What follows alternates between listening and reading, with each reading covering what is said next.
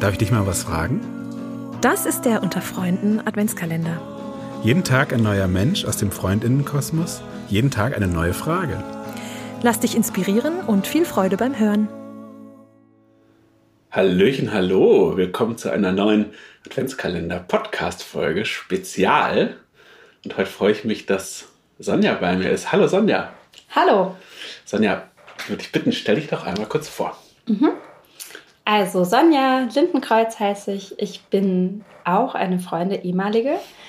Das heißt, ich war selber mit den über die Freunde der Erziehungskunst im Ausland zum Freiwilligendienst in Brasilien und arbeite mittlerweile aber als Seminarleiterin im Inland und auch im Outgoing. Und ich habe natürlich auch für dich heute eine Frage, Sonja. Bist du bereit? Bisschen aufgeregt, aber bereit. Also, deine Frage lautet, was würdest du gerne deinem 18-jährigen Ich sagen?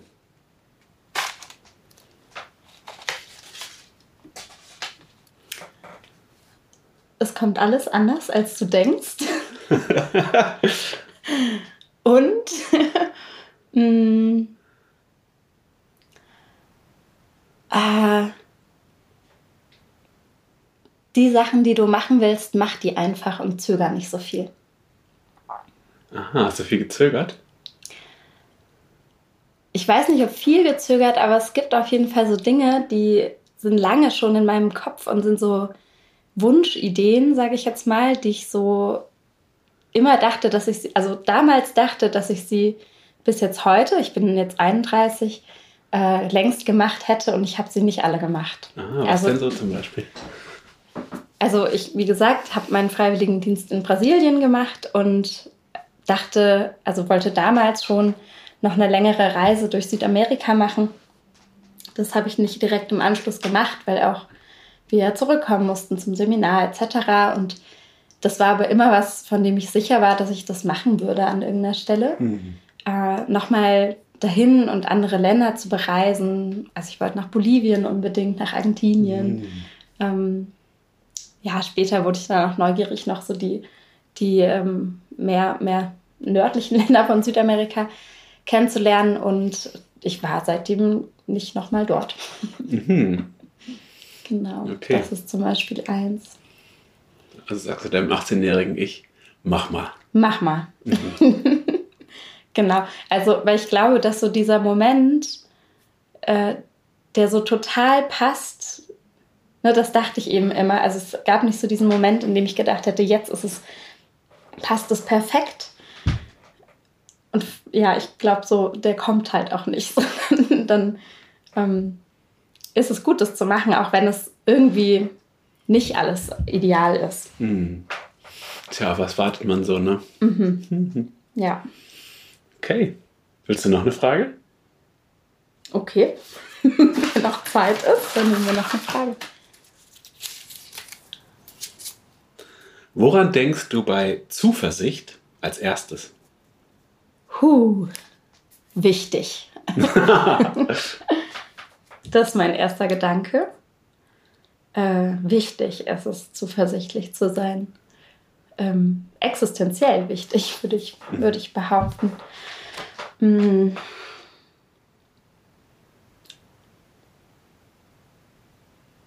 Hm. Und nicht immer einfach finde ich auch. Mhm. Also ja, gerade aktuell finde ich es auch oft nicht so einfach, Welt, Weltgeschehen mäßig mhm. da irgendwie zuversichtlich zu bleiben. Ja. Und wofür findest du es wichtig? Ja. Hm, naja, ich glaube, wir brauchen es so schon als, äh, als Sog ne? oder als Ausrichtung. Mhm. Wenn ich jetzt in meinem Tun und Handeln und äh, Sein gar keinen Sinn erkenne, also gar keine Hoffnung darin habe, dass ich irgendwie ähm, eine Verbesserung in Anführungszeichen jetzt mal mhm. erreichen kann, dann, also ja, ich glaube, dann stagnieren wir und, und vergehen. Also mhm. ich glaube, als Mensch verwelten wir. Mhm. Ich finde es auch immer so wichtig in dem, was ich tue. Ne? Also nicht Ich werde die groß, das große Ganze werde ich nicht verändern können, Mhm. aber an dem, wo ich wirksam bin. Mhm. Und das gibt mir Zuversicht. Ja, Wenn ich mich dem Großen zuwende und grandios werde, dann, dann kann ich nur scheitern. ist die Frustration nah. Ja. Mhm. Ja, und vielleicht einfach schon, also nehme ich jetzt mal mit aus der Frage, für mich als Frage, mh, was nährt eigentlich Zuversicht? Ne? Also da merke ich, müsste ich jetzt selber auch nochmal hinschauen. Mhm. Das Was sind eigentlich- ja, genau. Ich sage ja, ich muss hinschauen, ich weiß es ja gerade noch nicht. Äh, ah, naja, doch, ich glaube schon, mich mit so, vielleicht mit, mit Dingen, Menschen, Projekten, Organisationen auseinanderzusetzen oder auch in Kontakt zu gehen, die, ja, die, die eben eine Zuversicht schon haben oder beinhal also beinhalten und vielleicht weniger mit sowas wie Nachrichten und Zeitungen, die ja, also ja, da merke ich zum Beispiel, da geht mir die Zuversicht oft weg. Mhm. Also wenn ich morgens Tagesschau-Seite aufrufe und da die Schlagzeilen überblätter, dann Mhm. sorgt das bei mir oft eher für Frust oder auch so Wut. Ähm, und andersrum beispielsweise vielleicht konkret als Beispiel, ich war im März diesen Jahres im Plum Village, also in einem buddhistischen Zen-Kloster von Mhm. Hanh in Südfrankreich. Und also bei den, in, ich habe mit den Nonnen da eben eine Woche mitgelebt. Wir waren eine ganze Gruppe von, also von Gästen, alles Frauen eben bei den Nonnen mit dabei und ja, so ein Ort, auch wenn die sehr, ein sehr, sehr besonderes Leben führen, eben als Zen-Nonnen, äh, da war ganz viel Zuversicht und ganz Mhm. viel so, ja, habe ich als sehr politischen und zuversichtlichen Ort erlebt. Cool. Also Empfehlung. Ja, Empfehlung.